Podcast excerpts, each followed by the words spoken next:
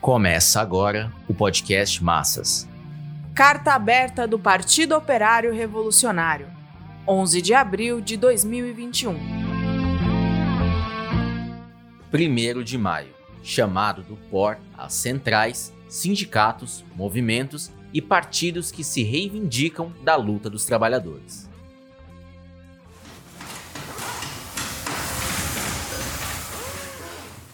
Partido Operário Revolucionário, POR, se dirige às organizações dos trabalhadores e aos partidos políticos que sempre organizaram o 1 de maio para que não deixemos de realizar manifestações em todo o país. Estamos a pouco mais de duas semanas do 1 de maio e não vimos iniciativas que indicassem a organização do Dia Internacional dos Trabalhadores. O POR entende que a excepcionalidade da situação com o agravamento da crise sanitária deve ser levada em consideração. Os cuidados com a contaminação não podem ser desconhecidos, o que não impede a realização de atos presenciais massivos no 1 de maio. A excepcionalidade da situação, por outro lado, se traduz no agravamento das condições de vida da classe operária e da maioria oprimida. Não há como desvincular o horror da pandemia do flagelo causado pelo desemprego, subemprego, miséria e fome. A coexistência do elevado número de mortes diárias nos hospitais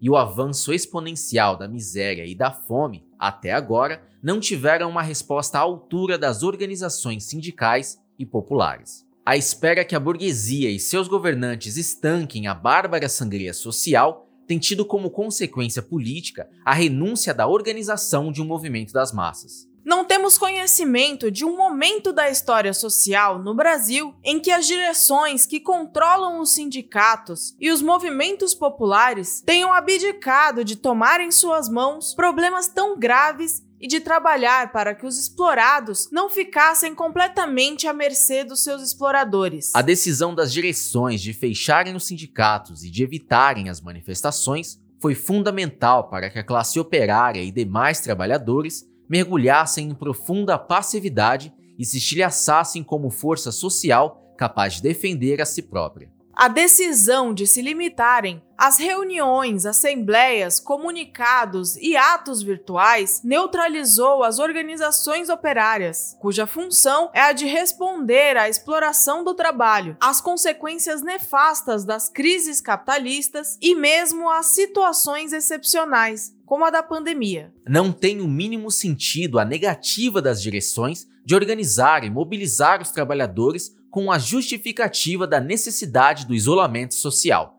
quando a imensa maioria tem sido obrigada a ir ao trabalho, deixar suas casas, tomar os transportes coletivos superlotados e enfrentar filas das cestas básicas, do auxílio emergencial, dos bancos, entre muitos outros.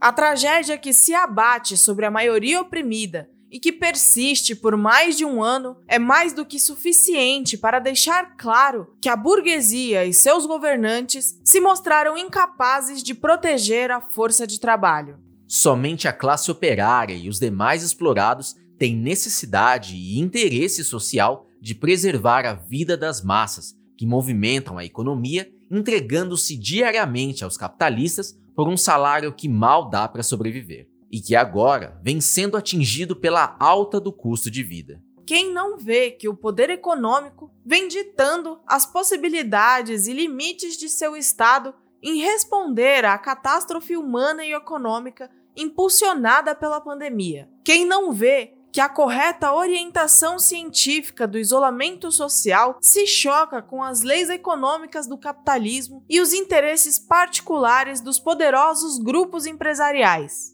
Quem não vê que sua limitada aplicação não tem conseguido alterar o curso ascendente da contaminação e das mortes? Quem não vê que os monopólios farmacêuticos e as potências imperialistas vêm se valendo da crise sanitária para promover a guerra comercial? Essas perguntas somente podem ser respondidas pelas direções que não tenham alienado a independência política e organizativa dos sindicatos e movimentos. Sabemos que assim se passa e por isso o POR vem lutando para que os trabalhadores exijam que suas organizações rompam a passividade e passem a trabalhar em favor das reivindicações próprias dos explorados. Não podemos permitir que se repita o 1 de maio do ano passado, que não existiu. A dura experiência comprovou que a renúncia à luta das massas permitiu à burguesia e a seus governantes colocarem os interesses da ultraminoria exploradora acima das necessidades da imensa maioria explorada. Esse primeiro de maio deve ser de rompimento da paralisia e da mudança da política passiva das direções para a política ativa da classe operária. Desde o início da pandemia, foi posta na ordem do dia a necessidade das organizações operárias e dos movimentos convocarem as assembleias para aprovarem um programa de emergência próprio dos oprimidos e planejarem a luta sistemática em sua defesa. Podemos dizer que a falta de resposta de classe à pandemia e à crise econômica resultou em uma tragédia política para os explorados. É preciso, portanto, dar um passo para recuperar as forças sociais do proletariado e demais trabalhadores. O 1 de maio deve cumprir esse objetivo classista. Esse é o sentido geral da Carta do POR às direções sindicais e políticas. O POR vem perante as centrais, os sindicatos, os movimentos e os partidos defender a convocação de um 1 de maio unitário, que aprove um programa de emergência próprio dos explorados e que convoque um Dia Nacional de Luta, com paralisações e manifestações, que organize a retomada da luta por meio de assembleias e constituição de comitês de base. Por um 1 de maio classista e unitário, por um programa de emergência próprio dos trabalhadores, pela convocação de um Dia Nacional de Luta em defesa dos empregos, salários, direitos e vacinação universal, a começar pelos pobres e miseráveis.